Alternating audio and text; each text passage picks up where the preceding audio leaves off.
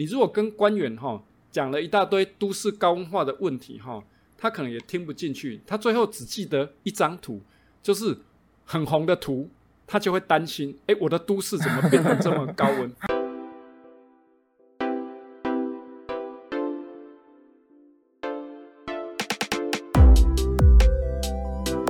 各位听众朋友们，大家好，欢迎收听天气豆。本节目由中华民国气象学会指导制作播出。天气豆每一集会邀请一位天豆带来宾，邀请您从不同角度了解台湾大机械的不同面貌。我是今天的主持人 Harry，我是一柔。我们今天邀请到的来宾呢，是在成功大学建筑系当教授的林子平教授。教授好。诶，Harry 跟一柔两位好，我是林子平。教授好。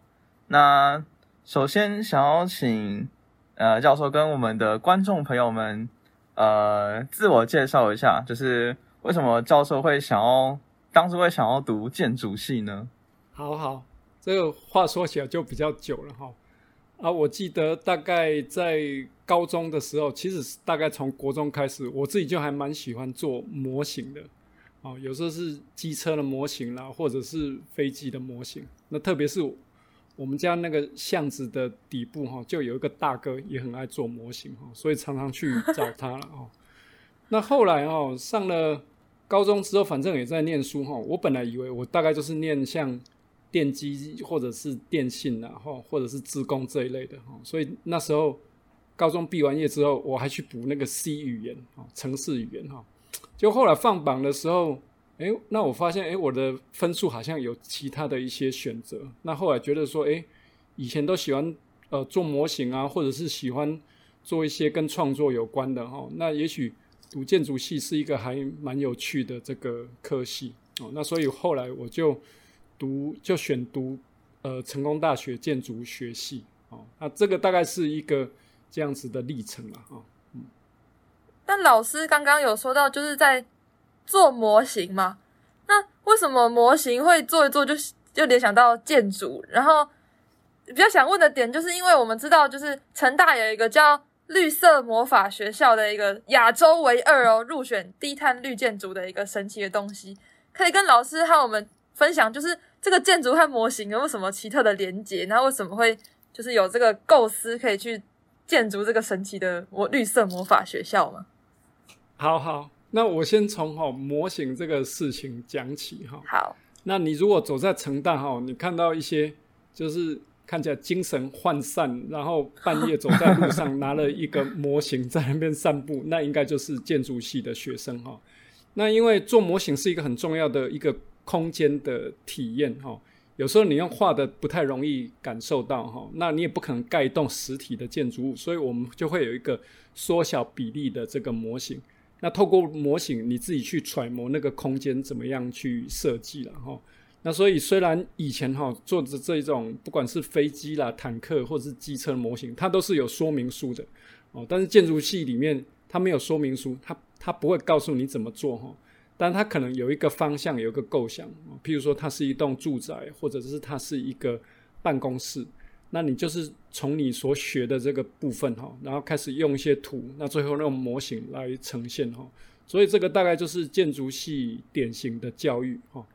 那刚刚也有提到，譬如说像绿色魔法学校哈，那其实它是一个，就刚刚有提到这个 IPCC 里面有选出两栋哦，在全亚洲，亚洲有两栋，全球是七栋哈，一栋在新加坡那。亚洲的另外一栋哈，就是在成大哈。哇！那它其实也是透过一些设计啊，透过一些绿色的方发想，那最后就可以创造出绿色魔法学校哦这样子的这个建筑物。嗯。那老师可以跟我们多分享一下这个绿色魔法学校吗？好啊，刚刚讲的更厉害了，又亚洲亚洲第二，然后又全球只有七个。是是是，绿色魔法学校只差不会飞而已哈，其他大概都可以哈。那如果哈，我们看一般的建筑物哈，常常看起来像一个冰箱，或者是像一个盒子一样哈。那因为外面比较热，所以里面我们希望凉一点哈，我们可能就会吹冷气哈。所以欧洲常常是用这样子的概念哈，去想一栋建筑物的哦。那欧洲外面是很冷，所以里面哈就好像一个保温瓶一样啊。那我们的办公室也是一样，好像如果玻璃帷幕大楼哦，那外面也许很热，然后就像一个冰箱把它包起来。但是绿色魔法学校的概念哈就不一样，它不像一个封闭的冰箱，它像一个开放的凉亭。也就是你走进去的时候，可能风会飘进来，落叶落叶也会飘进来哦，而、啊、雨可能还会洒进来一点点哈，因为它做的有点像是半开放式的这个建筑。那一旦是半开放式的建筑物哦，那其实室内跟户外就是一体的哦，所以它的自然的调节性就比较比较好。所以这是第一点了哈，就是说绿色魔法学校它不是一个封闭的，而是一个开放的哈。那第二点啊。它其实是不是只为了人，而是它是为了生态。怎么说呢？我们在环境里面哈，会有譬如说会有会有蚱蜢啦，会有蚊子啦，或或者会有青蛙哈。所以绿色魔法学校不只是在这个室内让人过得舒适的哈，那在户外哈，它会有一些小的水水池，然后石头跟石头之间哈会有一些孔隙哈，可以让小生物栖息哦。所以这个就是绿色魔法学校哈，它是。一个从生态开始，而不是只从人的开始哈。那再来，如果说谈技术的话哈，绿色魔法学校哈，它虽然有再生能源的一些系统，但是它不强调用很高科技、很很自动控制的方式哈，它非常强调就是节能优先的方式哈。我们透过一些遮阳哈，遮阳就像帽子一样把太阳挡住啊，透过通风。让这个风能吹到室内来哦，透过比较良好的这个隔热，所以这几种方式哈，大概是绿色魔法学校哈比较特别的地方。那我们有，因为我们有看上网查，就是影片嘛，哎，不是影片跟照片都有，然后我们就发现它是一栋红色的梁的建筑物，那这有什么意义或是什么？还是就不小心的这样？哦，好。首先，你看到那个红红色的这个构造物哈，应该是它那个入口的部分，还有哈，它有一个拖出来的平台。那你不要小看那个凸出来的部分哈，它其实就像那个你的帽子哈，在挡辐射热。我相信大气的同学一定都非常了解哈，什么是长波或者是短波的辐射哈。没错。那如果像帽子一样哈，它就挡住了，譬如说波长比较短的这个太阳直打的这个入射日日射量哈。那可以防止这些辐射进到室内来哦，然后再来哈，我在我在户外的时候哈，我采用哈，譬如说比较凉式的材料啊，譬如说透水铺面呐哈，那或者是那个石头路面哈，它是有被树荫遮挡，所以我就会创造了地面的一些阴影的空间哦。那地面的阴影的空间它比较凉，所以它释放出来的长波辐射热哈也会比较少一些。哦，所以其实这个都是大气的知识哈，我们都要跟大气的这个专家学习哈。所以绿色魔法学校当时在设计的时候哈，其实就利用很多的一些气候的资讯了哈。那因为有气候的这个资讯，我们就可以做相关的模拟啊。因为这栋房子盖出来，你也不知道是冷还是热哈，所以气候资讯对我们非常重要哈。虽然我算是。不是本科的这个大气跟气候的这个专家哈，可是每一个建筑系的学生哈，他们大概会在大二的时候会有一些物理环境的课哈，就是阴光热气水啊，所以其实气候对我们来讲都是一个很重要的部分，这样子。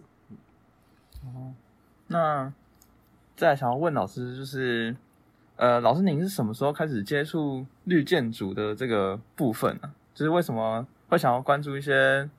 呃，像是绿色魔法学校可以节能啊，然后还可以保护呃重比较重生态这个领域的这个呃部分，就为什么要关注这些气候的议题啊？好的，这个也很好的问题哈，让我想到了从以前在这个建筑系拿着模型还有画图的这个经验哈。那以前去读的时候，其实学长姐都告诉我们说哈，建筑哈它是一个科学工程还有艺术的结合哦。它需要有一些科学去做一些演算跟预测啊，譬如说这个结构，或者是这个这个风会不会吹得进来啊？那再来，它有工程哈，也就是说我们要让这件事情可以实践，所以它被盖得出来。但是它又像艺术哦，你要盖得漂亮，让人在呃生活上达到至少是基本的美感跟生活的这个品质哦。那所以也有人说哈，建筑哈是凝结的音乐哦，就是说它把这个时空跟艺术哈冻结起来。但是后来哈，我发现这个大学一直在读这些设计哈，遇到气候的这一块哈，我就觉得诶，大家都会我我们都会有一张图哈，在做这个说明。那我们只要有两个窗，我们就画一个漂亮的箭头，神奇的箭头，就是代表哎，风从这边吹进来哦。那太阳就是反正由东，然后往南哦，再再往西这样绕一圈哈。以前大家都习以为常，哎，好像这个就是在气候的演绎，或者会去气象局找一些资料来说这个地方的气候的环境哈。但我大概到大三的到大四的时候，我就会想说，可是真正的大气的环境跟我们真正的这个气象站的的。测试的资料应该在建筑基地里面会不一样哦。你看看我们的测候站哈，常常在很郊外的地方哈。嘉义的测候站我很喜欢去哦，旁边都是农田，它是一个哎环境没有什么干预的这个部分哈。但是你如果看到我们的都市其实是相当拥挤的哈，那这个我们叫做微气候哦，就是微环境里面的气候特征哈。所以到大三、大四的时候就发现说，诶。那这一门学问哈，其实蛮有趣的，怎么去理解它哈，然后去进一步去关心或者是做相关的研究哦。那所以，我到时候我后来在读硕士班的时候哈，我就往我们有一组叫做环境控制组哦，哦。那环境控制哈，就是在探讨所有跟气候还有环境有关的。我们现在在谈，譬如说节能减碳啊，或者是 SDG 啊哈，那这些事情其实都是。建筑跟环境哈所做的这个部分哈，所以我大概主要会参与绿建筑的部分哈，大概是在研究所的时候。那研究所的时候，刚好是台湾绿建筑正要起飞的时候哈。台湾有一个呃绿建组的指标评估系统哦，大概就是我在硕士班的时候，那那时候一起参与的哈。那也是由我们建筑界很资深的林宪的老师哈，那时候在在领导的哈。那也因为这样子，硕士也觉得还念得还蛮有趣的，然后就继续往博士班读哈。那我博士班做的尺度就比较大一点，我博士班做的是跟都市的透水跟水环境有关了哈。那所以这样一路走来，就是大学是设计，然后再来往比较像绿建筑跟微环境这样子进行哈。所以这个大概是我的这个求学还有这研究的发展的过程了哈。哦，好，那老师刚刚有提到，就是呃，环境控制跟 SDG 这两个东西是什么啊？哦，了解哈，环境控制哈，就是 environmental control 哈，也就是说，户外的环境哈，你可能觉得不太好，那你希望室内不要受它影响，或者是你想利用外部的资源，让你室内比较好一点啊，这个叫做环境控制。那讲白话文哈。开窗通风是一种环境控制，但是你装冷气、开冷气，这个也是一种环境控制。那两种的手法不一样，一种是比较自然，那一种就是哈，它比较人工。那我们如果说从哈联合国永续发展的这个指标 SDG 哈这个来看的话哈，SDG 就也强调说，譬如说，诶，环境的环境的融合啦，或者是生物的。这个多样性啊，气候的平等啊，哈，那譬如说减少减少一些饥荒等等，哈，那有些这些议题哈，它就可以慢慢带到这个建筑里面哈，所以呃，建筑的环境大概跟永续发展是密不可分哦，那这个也是一个绿建筑发展的一个重要的目标。那老师其实刚刚有除除了绿绿建筑之外，有说到在博士的时候有谈到跟都市比较有相关的一个部分。然后我们想问，因为我们发现老师曾经有担任过都市设计计划的委员，可以跟我们分享一下他这些神奇的经历，或是什么是都市计划？好好，那我问两位一下哈，你们自己有没有人生的规划啊？不要说太远，你有没有今天的计划？应该有啊哈。譬如说，等一下去吃一碗串。对对对，所以这个就是你的计划哈。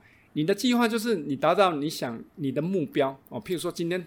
天气很热哦，今天天气真的很热哦。天气很热，所以你要吃冰哦，所以你就会安排说，哎，你早上要几点？你早上可能几点起床？或者是你买完什么东西的时候，你要先再去买剉冰哈。这个就是你的计划，你的 schedule。那什么叫做都市计划？因为都市哈，它不会自己去规划，所以要透过人哈，帮他去做一些未来长期的规划。那我们出去的话，我们要走路，我们要买东西的时候，我们可能会有需要，譬如说金钱啊，要交易，也是一样。都市计划哈，就是一个什么？就是帮土地写它的一生啊，或者是它一段时间之内的，有点像使用说明书了哈。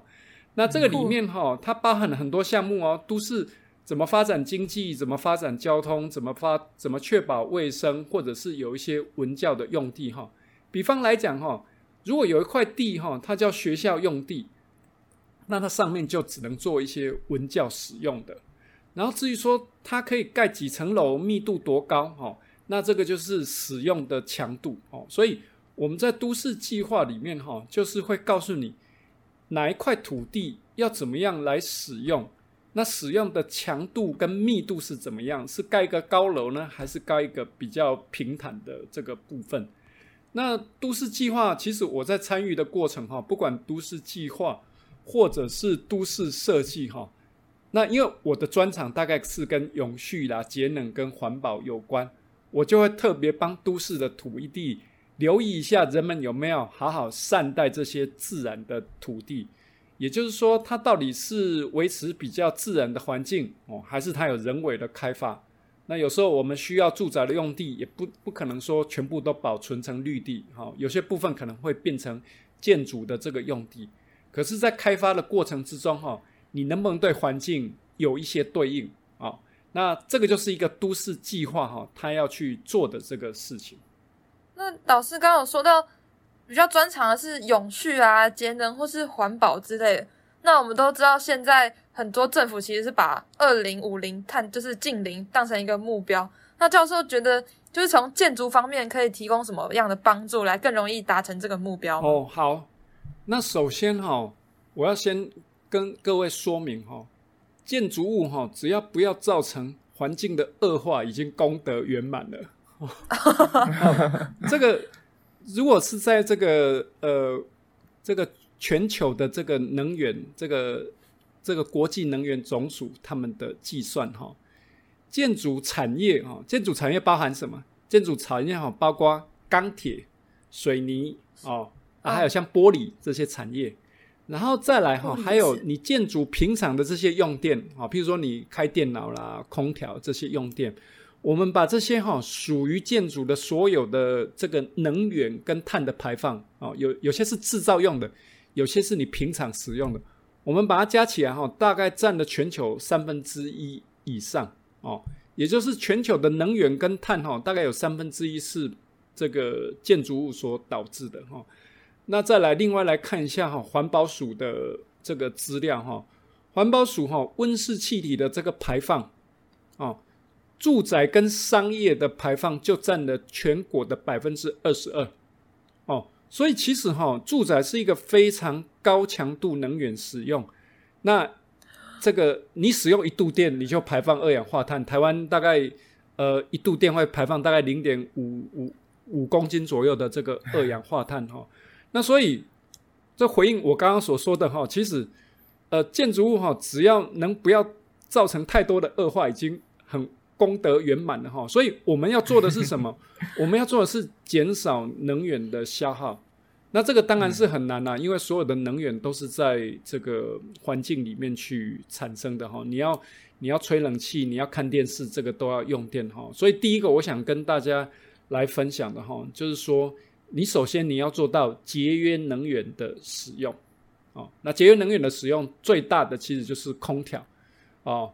那你们猜猜看，夏天的空调大概占你住家的电费，你觉得占多少？夏天哦，对，三十趴。哎，还要再更高。台湾大概差不多四十五到五十趴左右哦，所以这是经济部能源局的这个统计哦，所以很高哦。我我们把一半的电费其实是用来降低我们室内的这个温度了哦。那所以你怎么样能去？啊、减少这个空调的这个使用，或者是透过一些方式让室内比较舒服。那这个就是我们第一个。所以，二零五零的净零哈，第一个建筑来讲哈，其实第一个就是要做到节能。嗯，那因为老师是属建筑系的嘛，那如果在建筑里面，老师比较在意的天气现象会是什么啊？哦，我们在意的天气现象、哦，最怕的就是高温。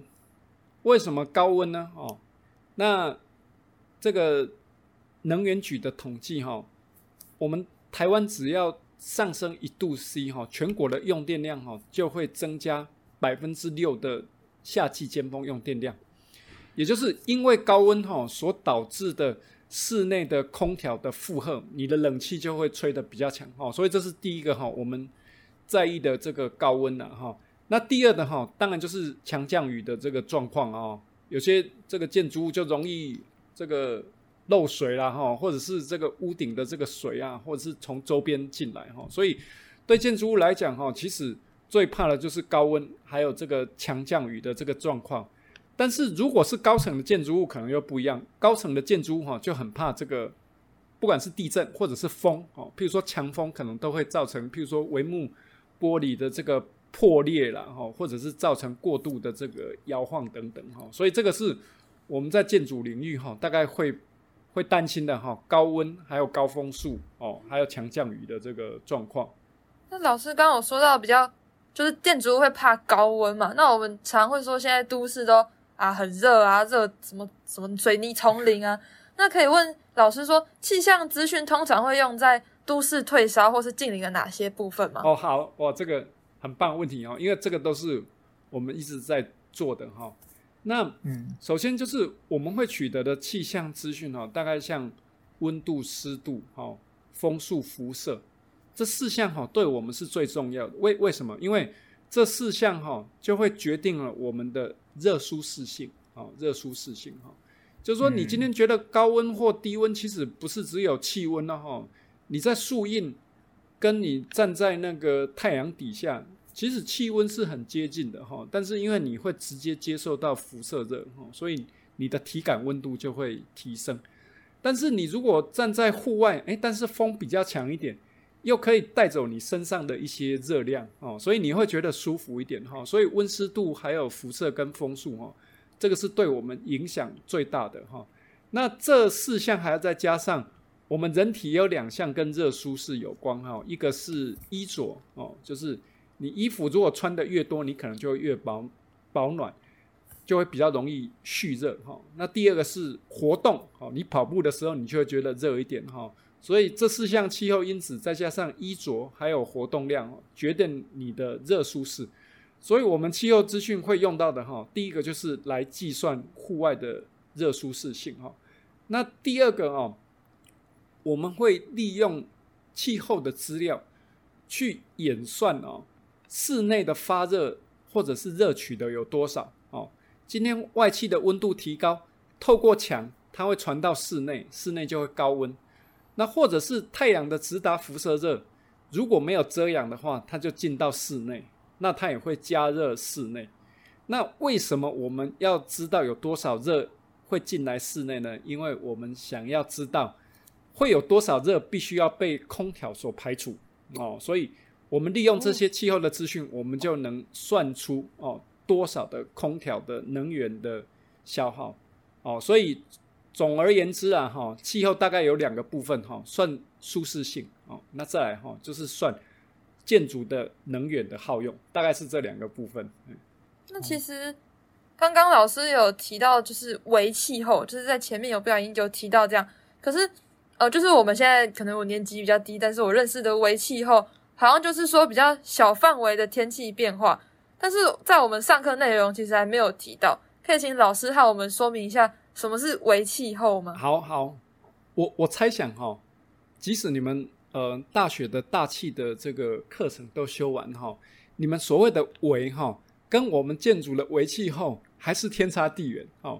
就是说，就就我的了解哈，可能一个小山谷或者是一个变化，对你们来讲就微气候，但是我们的微气候哈，可能是在这个房间跟那个房间的差异，这一栋建筑物跟旁边的这个。建筑物的这个差异就是微气候哈，那你们有没有这种经验哈？就是你走到两栋大楼之间的时候，诶，那个风会变得比较强一点哦。那那个对我们来讲哈，就是一种微气候，或者是你到是冷气吧？对，嘿，是冷气开比较强？不不是，我是说在户外的时候，哦，户户外的时候风吹进来，哦，它的风会被压缩，哦，那冷气也是一样，你你坐在风口底下，跟你远离风，那这个也是一种微气候哦。所以建筑的微气候的尺度又更小了一些，哈。那台湾的大气系哈比较没有进到这么细的尺度哈，我觉得是比较可惜啦，因为可能你们要学的太多了，你们学到台风，你们学到宇宙哈，学到很多哈，那你们你们的尺度就变得很大哈，那所以需要有一个中介的研究者哈来做有关都市跟建筑的哈，所以。我我其实在国外也遇到很多朋友哈，有些他会介于都市跟气候之间哈，那这是一门呃专业的学问，叫做都市气候学哦，或者是建筑气候学哦。那利用这样子的这个尺度哈，所以我们的微气候解决的就是跟人、跟居住、跟行为比较有关系的哈，像树荫底下那就是一个微气候，你坐在公园里面会有凉爽的风从内部往外吹哦，因为。这个气压的这个压差，导致公园的内部会有徐徐的风吼往户外吹。那这个对我们来讲也是一种微气候。我们属于都市跟建筑，我们都要特别去利用这种特征。那可以先问，就是在那些建筑物，我们会利用到大气观测仪器嘛？就是可能要为了观测这些微气候，比如说像我我比较熟悉的就是风速啊、风向啊，比如说还有刚刚说要。呃，要照辐射，所以有辐射计或是温湿度等等等之类的。对对，你你说的仪器哈，我们研究室也都有，但是我们的我们的那种精度哈，就比你们差很多了哈。那因为我们要探索的事情是不一样的哈，就是说我们还是会有这种，譬如说有指向式的这个风速计啦哈，甚至像黑球温度，像黑球温度计啦，或者是。这个全天空日射计哈，长短波的辐射计，我们也都会使用。但是我们使用哈，我们会把它放在我们有时候放在凉亭里，有时候放在柏油路上，有时候会放在一个建筑物门廊进去的地方。那所以我们的目的哈，其实也跟你们一样，你们探索是比较大的这个气候的这个环境哈。那建筑的尺度哈，它其实是在模拟你这个人，如果你身处那个环境里面。你会暴露在什么样的气候的情境啊？到底你是觉得喜欢，还是你觉得你不满意？哦，所以这些仪器哈，我们也都会使用。那另外一个也跟大家分享哈，我我们研究室也在呃台湾的六都哈，我们大概已经有大概两百二十个左右的这个小型的温度的测点哈。那我们通常是把它挂在这个这个电线杆上哈。啊，或者是灯路灯的这个灯杆上哦，那里面会有一个微型的气候计。那有一些大气的专家就会说：“哎，你这个可能会很容易受到周边的热的影响哈。”我们做气候观测就是减少人工热的这个影响。但是我们想观测的，正好就是希望它是在大，它是在都市的所有的高温啦、汽车啦、空调影响下，我们真实的气候的这个特征。那我们研究室其实就是利用这样子的这个资讯哈，去绘制一些都市的高温的分布图，哦，来展现这个都市，比如说受到影响或都市化的程度。那老师，你就是做完这些观测，拿到数据之后，也会就是用这些资料进行数值模拟嘛？对，因为我也修过一堂课叫数数值分析啊，都一直在感觉都一直在他们一直在写程式，然后他们感觉电脑都要一直买很好很好的电脑。对对对，我会用到吗？我我哈。我前半段在做都市热岛哈，我通常也是在做这样的事情哈，就是有 data 的时候哈，那有时候我们就会做一些简单的这个分析，那甚至我们在气候模拟也会跟一些大气的这个学者一起合作哈，譬如说有些学者他熟悉像 WRF 的模型哈，那我们把我们地面的观测的资料哈去做一些验证哈，包含。中央大气还有台大大气都有几位好朋友老师哈，我们也都一直有这样子的这个交流的这个研究了哈。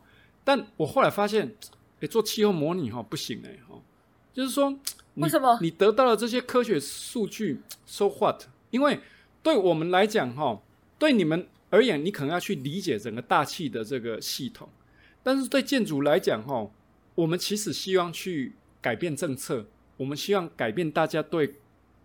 都市计划的想法，刚刚是不是有提到，呃，我们人的一生可以自己去控制，可是都市只能透过人给他的计划。那到底我们计划的对还是错？你有没有想过说，诶，会不会我们根本给他一个错误的这个方向？哈，所以后来我们做我做分析的时间就会越来越少，哈。但是在做政策沟通还有论述，哈，就会越来越多。哦，你如果跟官员，哈，讲了一大堆都市高温化的问题，哈，他可能也听不进去，他最后只记得一张图，就是很红的图。他就会担心，诶，我的都市怎么变成这么高温？那我就是要给他这样子的压力嘛，哈。这个城市做完之后，再再交给下一个城市，那大家比比看，哈，这个谁降温的这个效果比较好，哈。因为大家常常会觉得说，你看哦，现在台风天，你会反正就是，呃，台风天这个受到风灾的时候，你就要放假嘛。诶，可是大家对高温好像觉得诶习以为常，可是你有没有想说，哈？就是因为我们做了不当的都市计划，我们做了超量的建筑的这个设计，导致都市越来越高温哈，所以我们必须从学者的这个角度里面，我们要走出来。那我们要透过我们的数据去告诉你的这个城市的治理者，告诉他说：“诶，我们现在都市有多么受到高温的这个影响哈。”所以，我们后来做的很多事情哈，都是把这些理论后来变成一种图像。那热到他们觉得，哎，好像真的得做一些事情哈。那他们能做的事情就是变成都市的规范。有哪些都市的规范？譬如说我增加绿覆率，对不对？哈，树种多一点，而且要种对树。第二，我减少水泥的面，我可能增加植草砖。我真的要有人工的铺面，我可以做植草砖啊，做透水砖啊，哈，或者是行道树，我也可以做做一些绿地。然后建筑物你就不要摆得这么密哈，你。栋建筑物跟建筑物之间哈有比较大的一点距离哈，所以呃科学分析哈只是包裹我一个想要改变政策的一种糖衣而已哈，我我真正想要去 改变的其实就是这一个环境哈。那台湾其实有很好的那个大气观测的系统。那也有非常好的一些专业的这个学者啊，那都市跟建筑的人哈，其实要用这样子的这个资源呐哈，去去改变这样子的环境。嗯，那个老师刚刚有提到，就是可能老师可能会去跟政府官员啊，可能会说一些有关热岛效应会造对都市所造成的影响。那我们在准备访纲的时候，也有看到说，哎，老师有到很多地方演讲，不只是国内或者是国外。那想要问老师说，就是呃，我们现在全球暖化跟温室效应基本上是已经，就是它会越来越加剧，但是就是我们都市要去怎么应对这个全球暖化的部分，就是呃，我们可能会有一些气候调适的规划。那想要问老师说，就在呃我们国内国外这样跑的时候，有没有看到一些比较特别的例子呢？好好，我我大概来说明一下哈，因为。前两天哈，我看德国已经有大概三十九点二度 C 的这个高温哈，西班牙的温度也是很高哈。那我有一个好朋友，他是德国气德国气象局哈 DWD 的呃生物气候中心的主任哈，他叫 Andreas Masarakis 哈。那我就跟他说，哇，这个现在温度很高哦。他的名字哈，在在现在德国新闻大概出现了一百多次哈，因为他不断跟民众提醒。宣导现在高温化的这个问题哈，那我记得我有一次去佛莱堡这个城市找他的时候，他是在那个黑森林的山脚下哈。那夜间的时候，我站在那个都市哈面对着山谷的地方哈，我就觉得有一股凉风。他说哈，这个是当地的地形风哈。其实我们都知道，这个冷空气哈会热空气会上升嘛哈，那冷空气就会补进来哈，所以。都市一高温的时候，哈，它热空气会上升，哈，所以弗莱堡它旁边，哈，它其实就是一个气候的这个环境，哈。那旁边的这个气候环境，哈，它能有助于，哈，这个旁边的这个气流，哈，进到这个城市里面来。那他们做到如何极致了，哈？这个山脚下以前有一个足球场，那他们想要，哦，他们好像得了一次联盟的冠军，哦，他想要加建。结果后来哈，所有的居民就反抗了哈。他们说：“哎，这个是我们主要的风道进来的地方哈。如果你不好好规划设计的时候哈，那很有可能哈会造成我以后的这个都市的风我就吹不进来了。所以后来哈，经过了很多政策的这个论辩哈，后来足球场不止不兴建哈，它就移到了飞机场周边了哦。所以你就可以看到哈，这种我们都市哈对这种气温呐哈，或对这种气流哈，它已经全民觉得说它是环境应该要有的品质的保证跟权益哦。那所以这个对我来讲哈，它就是一个，它就是一个非常。非常有效的一种政策的这个论辩的这个方式哈，也就是说哈，他利用这样子的这个政策啊，去导引未来的这个规划哈，所以我觉得德国是在做生态做的特别好的国家哈，我觉得是很值得我们去做一些学习啊。哦，那老师，因为我们是大气系的同学，那如果之后我们毕业也想要往就是都市规划或是跟建筑有一点相关。我们可以对这些东西有什么贡献吗？或是我们需要加强一些什么特别的能力？这样。哦，好，那首先我先分享一下哈，我我认得的有知名的建筑师哈，本来大学就读大气的哈，至少有一位哈。那我自己的研究室哈，也有呃大气系啊，台大大气系毕业的硕士班的这个学生哈。那所以其实呃大气哈跟呃，建筑哈，它其实是有很强烈的这个关联，一个是尺度很大哦，最最初始的这个影响在大气哈，那一个哈是尺度非常小，最人的这个尺度哈，这是发生在这个建筑哈，所以我觉得哈，未来在气候变迁的这个调试哈，我觉得有两个事情都要特别注意哈，大气的人要多到。scale 比较小的这种建筑哈，去理解我们的这个生活的这个环境，然后建筑的人哈也必须要拓展视野，看看我们建筑对环境、对气候所造成的这个影响哈。那其实我过去哈也在中央大学，大概呃以前有这个线上演讲过也一两次哈。那我我其实哈都会跟同学分享说哈，那对大气系的这个学生来讲哈，就是说了解土地是怎么使用。了解这个空间是怎么构成，那了解人在里面是怎么样的这个使用，那我觉得哈，当你理解到人是什么样的使用这些空间，你拿一把伞或者是一棵树，它对为气候所造成的这个影响哈，我我相信，当你们在做大气的模式的时候，你们心里就会想到说，诶，这样的气候，那如果来到我们的这个都市的这个尺度，会有什么样的影响？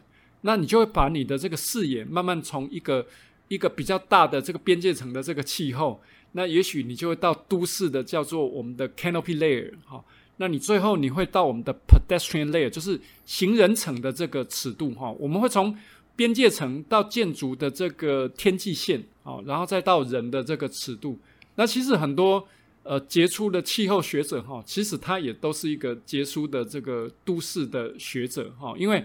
他们透过这样的方式，哈，对环境有一些理解，哈，所以我其实我也都很鼓励说，那呃，就是跨领域的一些学习啊，也许你不一定大气人要到建筑拿一个学位，哈，但是理解一下这个建筑的空间，因为它是一个尺度最小的这个影响空间，我觉得是非常有帮助的，哈，所以未来我也非常希望说，哈，国内。因为国内有非常多好的这个大气的一些相关的这个科系，也有非常好的老师跟学生哈，非常欢迎来成大哈，来探索一下哈，在我们人的这个尺度，那怎么去应用这些气候的资讯？嗯，老师，我被你讲的有点心动了，就是我没有说我要转系，就是我爱大七系，但是可不可以请老师就是教我一下，我要怎么？如果我今天想要盖一个绿建筑，我要怎么去设计它？因为在我想象中，是不是就是哦，天花板盖得越高啊，然后越通风啊，然后屋子要是白色，这样可以不会有吸收辐射，或者还有什么其他方法？就老师可以教我们一下怎么盖一个绿建筑。好好，我哈在教你们盖之前哦，我不如教你们哈，至少怎么哈一一眼就看穿哈，它是绿建筑还是它不是绿建筑哈？我哦，商业机密。好，我我教各位几个诀窍哈。第一个哈，你可以看到就是外壳嘛哈，其实建筑物你看到这那个就是外壳啊，那外壳哈就是有墙啊、有玻璃啊等等啊。那第一个哈，玻璃越大一定是坏事，这个是百分之百肯定哦。玻璃的面积越大哈，就是代表哈辐射热进来的机会越多。那你只有两个方式去处理玻璃热进来的问题。第一个哈，你透过遮阳哦，如果你看绿色魔法学校是不是都戴一个帽子一样哦？啊，所以有玻璃没问题啊，哈，但是你要有比较深的遮阳，你可以去挡掉太阳的直打的这个辐射。那尤其台湾哈，漫射的辐射量可能就占了全天空辐射量的一半以上哦，所以辐射是四处四面八方哈，全部都会进来的哈。所以你的、嗯、你的遮阳板至少可以挡住一些辐射量哈。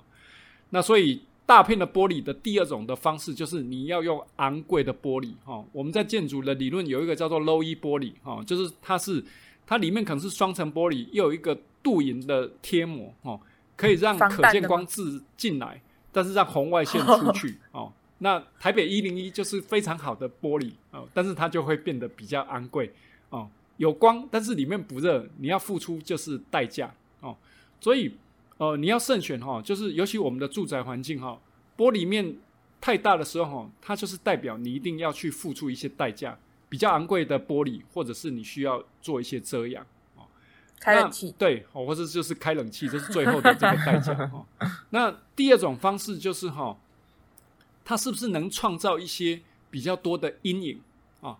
因为阴影就是。告诉你说哈，这个表面的温度是比较低的哦，所以凹凹凸凸的阳台哦，遮阳或者是露台或者是屋檐哦，所以你只要看到这个看起来很洁净光亮的东西，那就不是一个很好的建筑哈。你如果看它凹凹凸凸的话哈，诶，那那个就是一个比较适合亚热带的哈。各位来想一下哈，最冷的地方的建筑物哈，一定是很干净。饱满的，哦，像你如果看北极的建筑物，哦，它就是很饱满，它就像一个保温瓶一样，哈，那爱斯基摩人住了，哈、嗯。但是如果你到东南亚看，哈，它看起来就是哈甘蓝式的建筑物，哈，就是好像建筑物都是立在上面的，哈，那那阴影很深，哦、嗯，然后看起来好像旁边就很多遮印，哈，所以这是你可以判断的。